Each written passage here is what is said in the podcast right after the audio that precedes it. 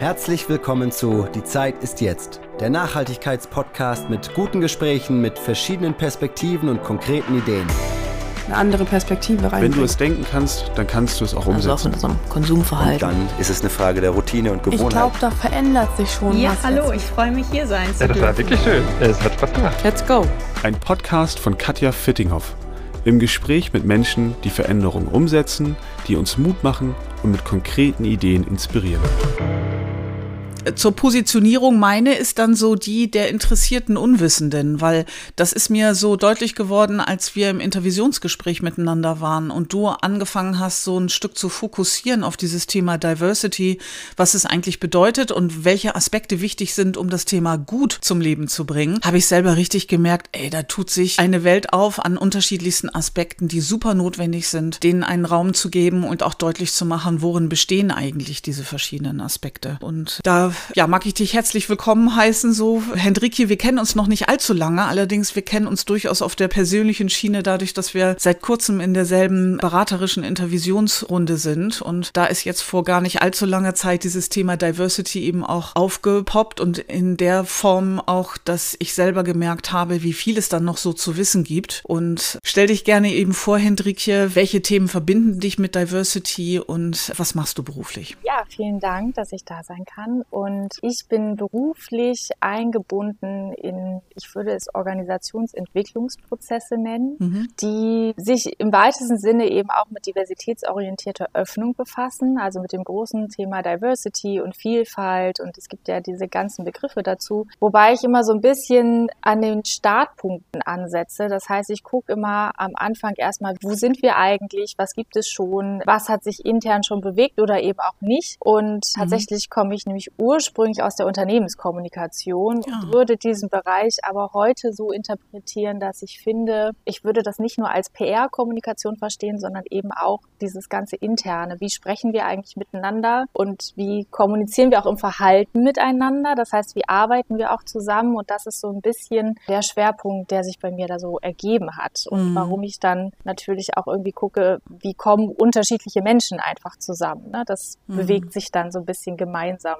Kommunikation Mhm. und Menschen. Was mich auch total unter anderem angesprochen hat, ist, mit welcher großen Portion Selbstreflexion und Selbstkritik du auch herangehst an die Frage zum Beispiel, wer sind denn die Personen, die im Name der Diversity durch das Unternehmen reiten ne, und sich auf die Brust trommeln und sagen, ey, wir sind hier divers unterwegs. Vor nicht allzu langer Zeit hatte eine Kundin von mir erzählt, ja, du musst dir mal die Plakate für Diversity anschauen von uns. Das sind alles alte weiße Männer. Und dann ist noch einer dabei, der ist, der hat tätowierte Arme. Aber das ist dann auch so das, äh, was wir im Moment in der Lage sind, über die Kommunikation irgendwie nach außen zu bringen, was wir wollen. Und in dem Zusammenhang habe ich noch gut im Ohr, dass du meintest, in der Charta der Vielfalt zum Beispiel, was ja viel für als Basis genommen wird, als öffentliches Bekenntnis dafür, dass man eben diesen Handlungsdruck sich aussetzt und sagt, ja, wir wollen was tun. Da sagst du, diese Charta sei sehr potenzialorientiert, aber nicht machtkritisch. Was meinst du denn damit? Also ich meine damit, dass ich finde, dass die Charta der Vielfalt insofern als Initialpunkt eine total gute Initiative ist. Ne? Aber es richtet sich so ein bisschen in der Kommunikation oder zumindest erlebe ich es so, dass es häufig verstanden wird, so dieses, ja, wir werden dann diverser, weil heterogene Teams, die liefern ja auch bessere Ergebnisse und dann haben wir diese Menschen bei uns, die dann bestimmte Themen abdecken. Ne? Also Diversität ist ja auch groß im Sinne von eigene geschlechtliche Identität, Menschen mit Zuwanderungsgeschichte, Menschen mit Behinderung und so weiter und so fort. Da gibt es die verschiedensten Merkmale und dann werden die immer so ein bisschen, also ist mein Eindruck, dass sie so ein bisschen als ThemenbotschafterInnen verstanden werden, die dann für dieses Thema, das sie da vertreten sollen, reinkommen und Mhm. damit man die Perspektive mit drin hat. Und das ist auf der einen Seite irgendwie richtig und auf der anderen Seite habe ich aber irgendwann als selber weiße Person ökonomisch privilegiert aufgewachsen gelernt, naja, eigentlich muss man ja erstmal drauf gucken, warum sind die denn nicht da und ist es überhaupt, also es ist ja gar nicht fair, dass die nicht da sind und warum Mhm. holen wir die jetzt rein mit der Annahme, dass sie dann auch noch aufgrund von Merkmalen, die halt vielleicht bisher dazu geführt haben, dass sie nicht dabei waren, das auf einmal als Potenzial einbringen müssen. Mhm. Und da bin ich so ein bisschen vorsichtig, weil man halt sagen muss, und gerade wenn man jetzt zum Beispiel, mein Hintergrund ist eben auch sehr durch Einrichtungen geprägt, die nicht profitorientiert arbeiten, das Mhm. heißt, die für die Gesellschaft arbeiten, Kultureinrichtungen, dass man sich da halt mal fragen muss,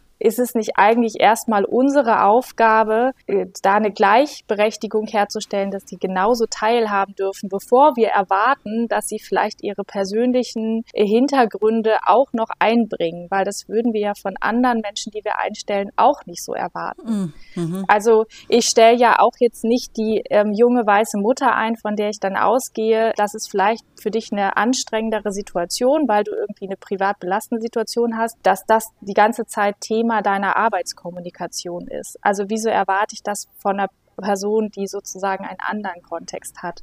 Und das ist so das, was ich auch lernen musste und durfte, diese machtkritische Denkweise immer mitzuziehen. Mhm. Was nicht heißt, dass man nicht auch mal Perspektiven und dass nicht auch eine Vielfalt von Personen tatsächlich automatisch umfangreichere Perspektiven einbringt. Mhm. Aber ich glaube, die Frage ist der Erwartungshaltung. Und die, gerade bei so einer Maßnahme wie der Charta der Vielfalt finde ich es super gut, die zu unterschreiben. Aber man muss sich halt klar sein, dass das Unterschreiben nicht das Ende des Prozesses, sondern der Anfang mhm. ist. Mhm. Und sich dann eben wirklich zu fragen, okay, warum warum machen wir das eigentlich? Und wenn es nur, sage ich jetzt mal, ist, um die eigenen, Ergebnisse zu verbessern und wieder sozusagen ja aus einem Effizienz- und Gewinngedanken heraus, dann bin ich so ein bisschen vorsichtig, weil ich das eigentlich nicht fair finde. Mhm.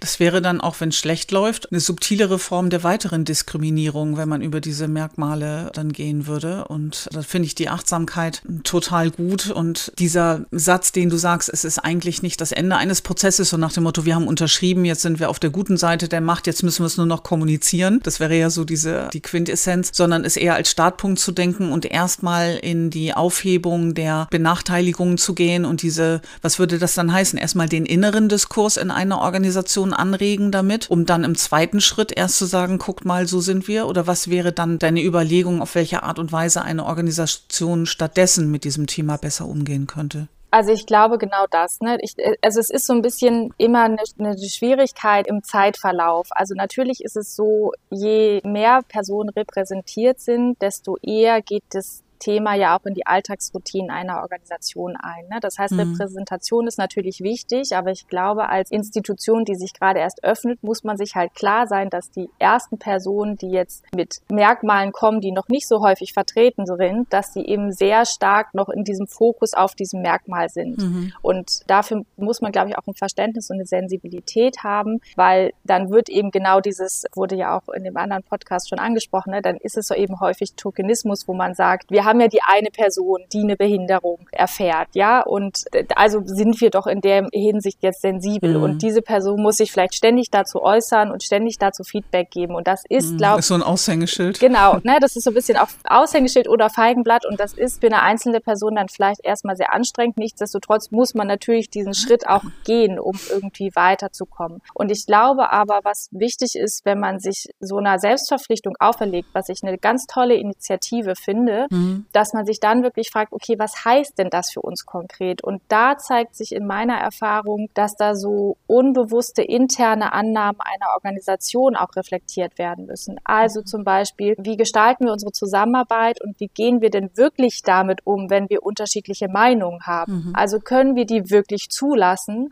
oder setzen wir die Personen jetzt nur mit in die Gruppe, um zu sagen, ja, sie sitzen ja mit drin, aber sie haben ja gar nicht die validen Argumente oder mhm. wie auch mhm. immer. Mhm.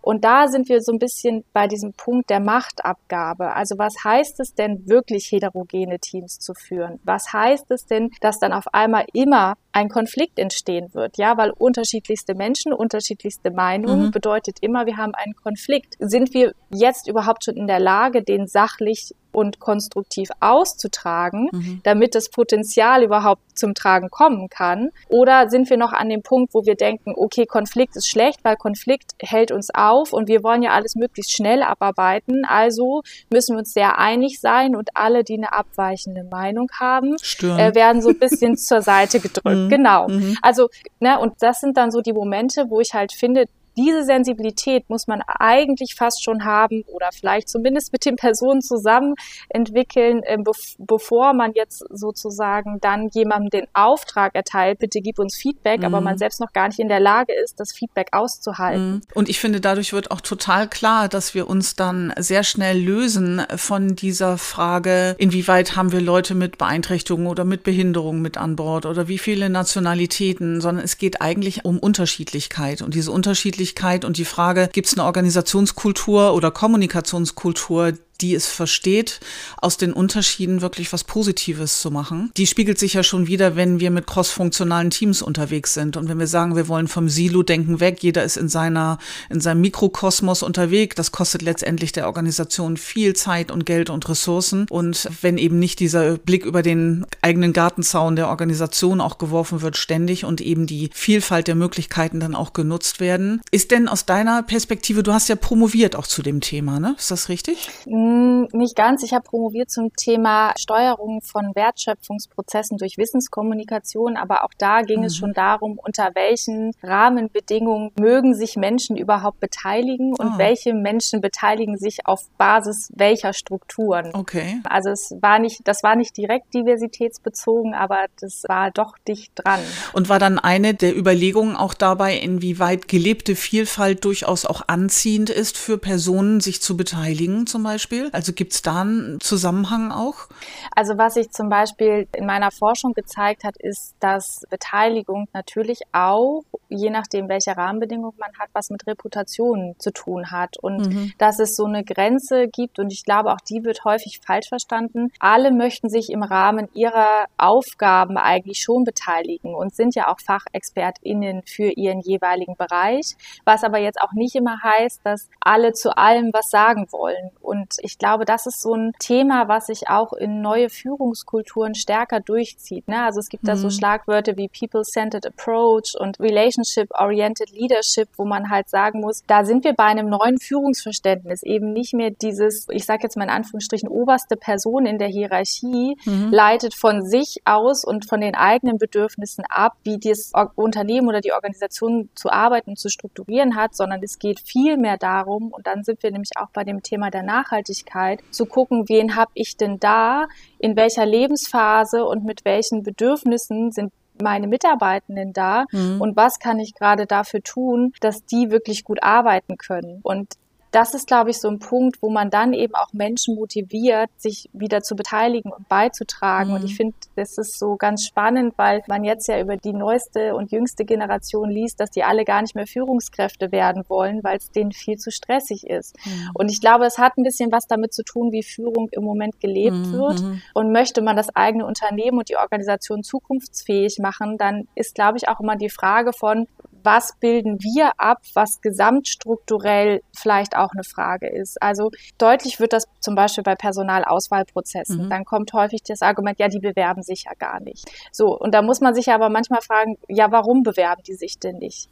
Und da muss man vielleicht auch schon mal gucken, wer hat denn überhaupt die Chance, bestimmte Studienabschlüsse zu erreichen. Mhm. Und dann sind wir bei so einem Thema wie zum Beispiel auch sozialer Herkunft, die häufig vergessen wird. Das heißt, Menschen, die einfach ökonomisch nicht so privilegiert sind, die können sich unbezahlte Praktika gar nicht leisten. Mhm. mhm. Das heißt, sie können sich aber auch zum Beispiel nicht leisten, ein Studium zu absolvieren, wo die Wahrscheinlichkeit, dass man damit schnell Geld verdient, nicht so hoch ist. Mhm. Und das sind zum Beispiel alles so Ausschlüsse, wo man sich als Unternehmen auch mal fragen muss, da ist man vielleicht als Unternehmen oder Organisation nicht für verantwortlich, aber was trägt sich hier eigentlich bei uns durch, was schon woanders verankert ist und was können wir trotzdem tun, um diese Menschen einzubinden? Weil ich glaube, wenn man zukunftsfähig bleiben möchte, dann muss man sich genau diese Frage stellen und da müssen sich eben auch Führungspersonen und GatekeeperInnen, sage ich jetzt mal, mhm. die Frage stellen, wo kann ich meine Türen und Tore öffnen? Das ist ja ein ganz wichtiges Thema, die Arbeitgeberattraktivität, das Employer Branding auch und die Frage, auf welche Art und Weise bilden wir eine Attraktion schon eine Anziehungskraft für potenzielle Arbeitnehmer und Arbeitnehmerinnen, auch mit neuem Führungsverständnis zum Beispiel. Also ich kann sehr gut nachvollziehen, dass dann so Generation YZ, was das klassische Führungsverständnis anbelangt, gar keinen Bock mehr auf die Welt haben, weil damit einhergeht, Leben und Denken in Hierarchien, nicht auf Augenhöhe miteinander den größten Teil seiner Lebenszeit verbringen. Und wir hatten neulich aus dem Handwerk einen jungen Mann hier, den habe ich auch so gefragt, Mensch, wenn du mit deiner Lehre fertig bist, was willst du machen so? Und dann hat er gesagt, der eins ist für mich ziemlich klar, Geld verdienen ist gar nicht wichtig. Also der lebt minimalistisch und sagt, dann erzählt, was seine Werte sind. Und da war überhaupt nicht bei, dass er irgendwie was erreichen wollte. Also dieser mentale Switch auch, der wirklich, glaube ich, jetzt vermehrt auch ankommen muss durch den äh, biografischen Wandel, den wir auch haben der Generationen, wird seine teilweise herausfordernden Konsequenzen für die einstellenden Kräfte in den Organisationen haben, die sich von Jahr zu Jahr mehr kreative Ideen machen müssen, auf welche Art und Weise sie attraktiv sind, dann für die jungen Leute, sage ich jetzt mal so in Anführungsstrichen. Und ich glaube durchaus, dass wenn es gelingt, eben diesen Hebel des Miteinanders und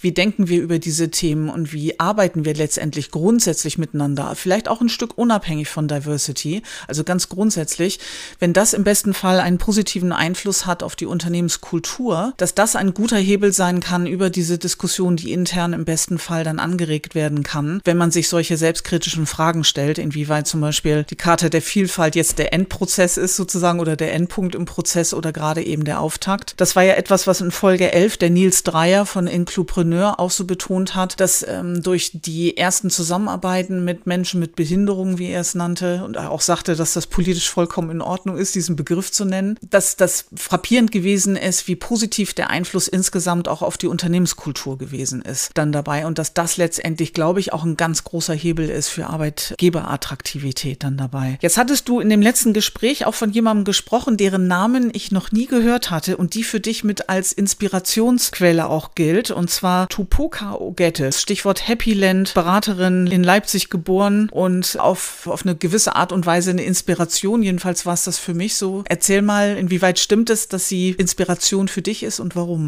Ja, totale Inspiration. Also man muss ja sagen, dankenswerterweise, ja, ich habe mich jetzt in, in dem aktuellen Projekt, wo ich hauptsächlich bin, eben auch stark mit diesem Thema postmigrantische Gesellschaft und eben Menschen mit familiärer oder eigener Zuwanderungsgeschichte beschäftigt. Und da ist Tupoka eine, ich sage jetzt mal, führend oder zumindest sehr bekannte Antirassismus-Trainerin, mhm. die eben sich in Deutschland und ich glaube im deutschsprachigen Raum, vielleicht sogar darüber hinaus bewegt und deren Buch so ein Einstiegsbuch ist, sage ich jetzt mal, wenn man auch so wie ich als weiße Person dann erstmal nochmal genau verstehen muss, okay, was ist da eigentlich alles im Hintergrund passiert, was passiert in meinem Alltag und sie prägt ja eben diesen Begriff des Happy Lands und meint damit eben so diesen persönlichen Reflexionsprozess, der glaube ich eben auch einsetzen muss, gerade in noch sehr hierarchisch machtorientierten Einrichtungen, wie wir sie häufig noch haben, weil da einfach klar wird, Menschen, die in diesen, ich sage es jetzt nochmal, Gatekeeping-Positionen sitzen, wenn, mhm. wenn die das große Ganze noch nicht verstanden haben, dann ist es eben auch sehr, sehr schwierig, strukturell auch was zu verändern. Ne? Und was ich mit diesem Abschied aus dem Happy Land eben sehr deutlich finde, ist so, ich selber kann das jetzt sagen, man, man kommt, glaube ich, an den Punkt, wo man sich so denkt, oh Mann, das ist alles auch wirklich nicht schön, was man da lernt. Ja, also im Sinne von, was hat sich durch eine Kolonialgeschichte an Strukturen aufgebaut und mhm. man kommt schnell an den Punkt von Frage, Schuld und Verantwortung. Natürlich sind irgendwie Menschen, die jetzt vor kurzem geboren sind, nicht an allem schuld, aber man trägt natürlich, also für mich für mich habe beschlossen, ich trage eine Verantwortung daran, ob es so bleibt oder nicht. Und mhm. ich fand das einfach sehr, sehr hilfreich, da so ein bisschen die Augen geöffnet zu bekommen und da auch trotzdem durchzugehen, auch wenn man sich manchmal denkt, ach nee, so, wenn ich nicht drüber nachdenke, für mich war ja bis vor kurzem alles in Ordnung. Ne? Und also das, ich war in meinem Happy Land mhm, und jetzt genau, muss ich irgendwie genau. einsehen, dass meine kleine Bubble viel kleiner ist, als ich dachte und viel weniger die gesamtgesellschaftliche Realität abbildet, mhm. als man das vielleicht auch immer selber so denkt. Und man muss wirklich sagen, also sie ist mhm. eine davon, aber da gibt es noch eine ganze Reihe weiterer Personen, ja, in den unterschiedlichen Communities, die es sich auch, ja, zur Aufgabe gemacht haben, darüber aufzuklären und wo ich finde, dass man wirklich auch echt dankbar sein können, dass die dann auch so persönliche Einblicke teilen, weil man eben nicht in jeglicher Hinsicht von sich auf andere schließen kann kann. Und mhm. auch als sympathische Person, ich glaube, das hat der Nils auch gesagt, kann man sich bestimmt ein Stück weit reinfühlen, aber ohne dass, dass mhm. äh, Menschen das mit einem teilen, kann man sich das halt einfach doch nicht vorstellen. Und, und genau, das fand ich, genau. also finde ich bei, bei dieser Reihe und gerade wenn man sie auch auf ähm, Social Media verfolgt, dann lernt man auch die ganzen anderen Namen und ihre äh, Schwestern drumherum, sage ich jetzt mal, kennen. Wirklich sehr, sehr beeindruckend und ja, bin wahnsinnig dankbar, da auch dran teilhaben zu können. Dann mal so rum. Ja, wir werden in den Show Notes auch das Buch verlinken, was du benannt hast. Exit Racism ist das Buch, genau raus aus dem Rassismus sozusagen, ja. Genau, ja. Und ich finde diese, diese Bewusstwerdung, inwieweit bin ich eigentlich von diesem Thema betroffen, auch wenn ich es bisher nicht wusste. Also diese Frage, wer verdient jetzt eigentlich Geld damit? Also wenn ich zum Beispiel Fotos mache zu diesem Thema oder eine Kommunikationsstrecke innerhalb einer Organisation zu dem Thema, wer ist da im Scheinwerferlicht und wer hat etwas davon? Also sich diese Fragen mit als Leitfragen zu stellen, finde ich total hilfreich. Wenn wir das mal so nehmen, um die Brücke zu bauen in den Anwendungsbereich. Ich weiß ja jetzt auch, dass du im Bereich Organisationsentwicklung durchaus eben ansprechbar bist, unter anderem für dieses Thema, auch als selbstständige Beraterin, so dass man dich durchaus ansprechen könnte auch hierzu. Könntest du sagen, wenn es so wäre, nehmen wir mal an, ein, ein großer Mittelständler sagt, äh, Frau Dr. Brüning, wir würden gerne mit Ihnen zusammenarbeiten und wir möchten gerne uns wirklich, wirklich divers aufstellen, also mit allem, was dazugehört. Nicht nur Feigenblatt, sondern wir möchten to walk the talk. Wir möchten das wirklich mit Leben füllen, was wir wir äh, sagen, was wir auch tun. Was könnten denn so erste Voraussetzungen oder erste kleine Schritte sein, die dir einfallen, bei denen du sagst, das sind gute Anfänge für eine Organisation, die es mhm. ernst meint mit dem Thema? Also ich denke auf jeden Fall, ein Einstieg kann zum Beispiel eine Initiative wie die Charta der Vielfalt sein. Da sind nämlich zum Beispiel die ganzen unterschiedlichen Diversitätsdimensionen mal aufgelistet, dass man sich überhaupt erstmal so einen Basiswissensstand erarbeitet. Also was gehört dazu? Ne? Weil wir merken ja immer schnell, man driftet dann so ein bisschen ab, dann sind wir mal im Antirassismus, dann sind wir in der Inklusionsarbeit hm, und das Feminismus. sind genau, das sind alles so einzelne Aspekte, ne, Gleichstellungsbeauftragung und so weiter und so fort und letztendlich, wenn man jetzt Diversität ganz denkt, dann kommt das natürlich alles da rein und dann wird es halt auch schnell erstmal wahnsinnig komplex und überfordernd und ich würde immer sagen, das allererste, wenn man sich so einen Prozess stellt, ist zu sagen, okay, es wird jetzt komplex und überfordernd, das kommt einfach vor, und da die Ruhe zu behalten und sich von vornherein vorzunehmen, deswegen nicht aufzugeben. Das ist, glaube ich, wichtig. ah, okay. Man stellt sich darauf ein, dass es ein Marathon wird und kein Sprint. Das sagte Mike Pecher mal zu mir, der die Postproduktion des Podcasts sagt. Er sagt, Katja, Podcasts sind Marathons, keine Sprints.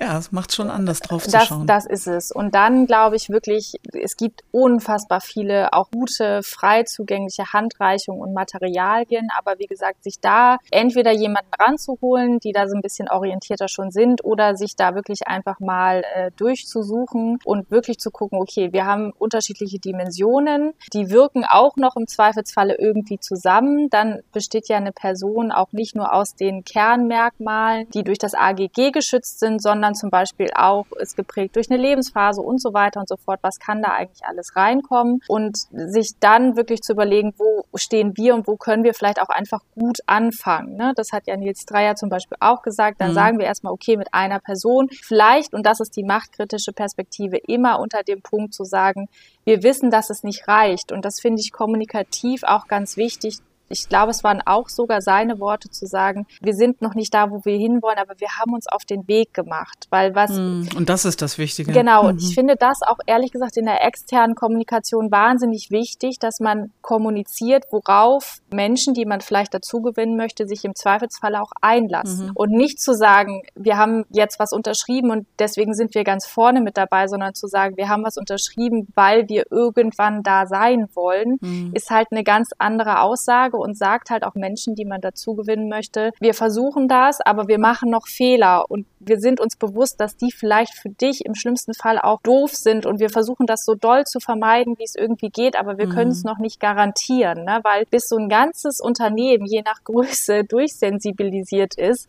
ähm, das ist natürlich auch einfach ein Schritt und mhm. da sollten wir vielleicht eigentlich sein. Die Realität ist aber eben, dass viele da noch nicht sind. Mhm. Und dann würde ich immer sagen, es hilft natürlich, sich so eine Prozessbegleitung zu holen, aber ich rate auch davon ab, sich dann nur von einer Person beraten zu lassen. Mhm. Weil so komplex wie Diversität ist, muss man sich eben dann doch auch früher oder später in all diesen Facetten ne, mit den Personen zusammen auf den Weg begeben mhm. und sich nicht wieder darauf zurückzuziehen, dass man mit den sowieso schon repräsentierten Personen sich ein paar schlaue Gedanken gemacht hat und dann das irgendwo hingeschrieben hat, mhm. sondern wirklich gemeinsam zu arbeiten und da finde ich auch, und das ist mir, glaube ich, ein Punkt, den ich ganz wichtig finde, was ich vorhin meinte, wenn ich eine Person anstelle dafür, dass sie womöglich ihre persönlichen Erfahrungen mit mir teilt, dann muss das auch Teil des Jobs sein und da muss es auch geklärt sein und dann muss es auch bezahlt sein. Ich kann nicht hm. jemanden einstellen und sagen, ich mache jetzt mal ein Beispiel, du machst hier Verwaltungsaufgaben und dann aber ständig darum bitten, dass sie mir persönliche Lebenserfahrungen als Feedback gibt. Das ist dann einfach nicht mhm. Teil des Jobs und das ist im Zweifelsfall Fall auch belastend. Und auch da finde ich, ist halt so eine Klärung. Und wenn ich jemanden einstelle mit, also zum Beispiel eine Person mit Behinderung für eine Verwaltungsaufgabe und dann ist die auch nur für die Verwaltungsaufgabe da. Und dann kann ich nicht als arbeitgebende Institution erwarten, dass sie mir, weiß ich nicht, ständig Rückmeldung auf die mhm. Barrierefreiheit oder ich weiß nicht was mhm, gibt. Mhm, also es ist eine zusätzliche Rolle und da ist die Frage, ist das geklärt? Also sowohl von den Rahmenbedingungen her als auch von der grundsätzlichen persönlichen Bereitschaft, diese zusätzliche Rolle Rolle, inklusive Rampenlicht, mhm. inklusive was auch immer alles noch dazukommt. Das finde ich einen wichtigen Aspekt dann dabei, ja. Mhm, und das ist das, was ich meine. Und da ist so mein Schwerpunkt. Ne? Wie gestalten wir wirklich die Zusammenarbeit? Sind wir geklärt? Mhm. Mit welcher Haltung gehe ich daran? Mit welchen Erwartungen gehe ich auch daran? Mhm. Da liegt immer ganz viel im Argen, was man ganz am Anfang wirklich reflektieren kann, bevor man sozusagen auch in die blöde Situation kommt, dass man vielleicht jemanden gewonnen hat oder eine Person gewonnen hat, die dann in eine ganz doofe Situation kommt und auch wieder geht. Also dann hat man im Zweifelsfalle auch für die Außenkommunikation ja gar nichts gewonnen. Mm Und mhm. ich und ich glaube, dass gerade da auch so ein unternehmenskommunikatorisch auch eine neue Herausforderung liegt, ne? weil man ja vorher immer so imagebildend gedacht hat und jetzt kommt man an den Punkt, spätestens mit diesem Thema, wo es wirklich eine Form von Transparenz und Offenheit gibt und das, was man immer so authentische Kommunikation nennt. Mhm. Ich würde ganz gerne zum Abrunden, Hendrik, ja nach einem Aspekt fragen, rund um die Thematik Gleichstellung Mann-Frau, Feminismus und auch finanzielle Gleichstellung und ähnlichem, Quotenfrau in auf Vorstand Vorstands- oder Geschäftsführungsebene. Das ist ja durchaus ein Thema, was ich seit, ja, ich weiß nicht, gefühlt 10, 15 Jahren immer mal wieder mitbekommen habe. Auch ab und zu bin ich mal angesprochen worden, irgendwie Frauenförderprojekte auch mit zu moderieren. Das habe ich also bis auf einmal immer abgelehnt. Und dann das eine Mal, als ich zugesagt habe, wusste ich nach dem zweiten Treffen, warum ich die anderen bisher immer abgelehnt hatte. Das hatte immer so einen Geschmack von, wir marginalisieren eine Gruppe. Das war in dem Fall dann immer, waren die Frauen, die als sehr förderungswürdig nötig gehalten und hatte auf die Art und Weise das, was wir am Anfang benannt hatten, eine Remarginalisierung äh, implizit in der Art, wie wir oder wie die Organisation ja vielleicht teilweise mit einer sehr guten Absicht versehen solche Programme ja aufgesetzt hat und da hat sich irgendwie die Katze in den Schwanz gebissen oder die Art und Weise, wie versucht wurde, an dieses Thema zu gehen, hatte implizit eigentlich schon gleich eine Vertiefung des eigentlichen Problems mit drin. Und eine Sache, die in solchen Zusammenhängen immer wieder benannt wurde, war lasst uns einfach mal die Statistiken anschauen und wir sehen uns divers zusammengesetzte Vorstände oder Aufsichtsräte an und wir sehen mal, wie diese Organisationen an der Börse performen und gehen jetzt richtig nur mal hardfact-mäßig vor und da muss man jetzt nicht unbedingt drei Jahre Statistik studiert haben, um mitzukriegen, dass es da eine ganz klare Korrelation gibt.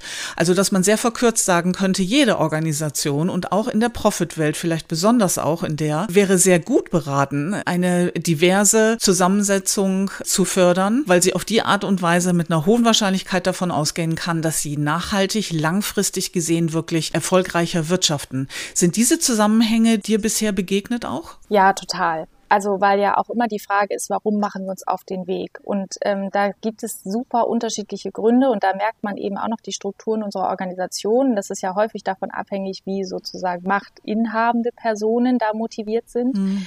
Und man muss aber zum Beispiel sagen, also wenn man sich allein mal diesen, die, die Fakten zum statistischen Migrationshintergrund, dem sogenannten, anguckt, also wie viele Menschen das einfach in Anführungsstrichen betrifft, wie viele Menschen diesen Migrationshintergrund haben, oder darüber hinausgehend noch eine familiäre Zuwanderungsgeschichte, dann muss man halt einfach sagen, wenn jetzt nicht die Unternehmen anfangen, sich damit auseinanderzusetzen, was diese Personen für Bedürfnisse haben und wie man für diese Personen attraktiv sein kann, dann wird das mit dem arbeitnehmenden Markt in Zukunft wirklich richtig, richtig eng. Also mhm. das sind einfach unfassbar große Zahlen, die da unterwegs sind. Und ich glaube, die ganze Diskussion ist ja immer so ein bisschen die Frage von, was ist Mittel zum Zweck, ne? das, was du angesprochen hast, also auch Quoten. Ich glaube, wir sind uns fast alle irgendwie einig in diesem Diskurs, dass die Quote nicht das Ziel sein kann, aber vielleicht Mittel zum Zweck. Mhm. Und ich erlebe das also wirklich, ja, häufig, dass dann so diese Fakten, sie sind dann da, sie werden, glaube ich, manchmal so ein bisschen negiert, weil der Mensch, glaube ich, insgesamt gerne dazu neigt, im Bekannten zu bleiben und dann mhm. vielleicht ist es so eine kognitive Dissonanz, also auch wenn der Fakt da ist, argumentiere ich ihn aber so ein bisschen wieder weg, weil ich mich lieber in meiner Komfortzone bewege. Das ist menschlich und vielleicht nicht ganz unerwartbar. Unternehmerisch halte ich es aber für nicht so klug. Mhm, genau.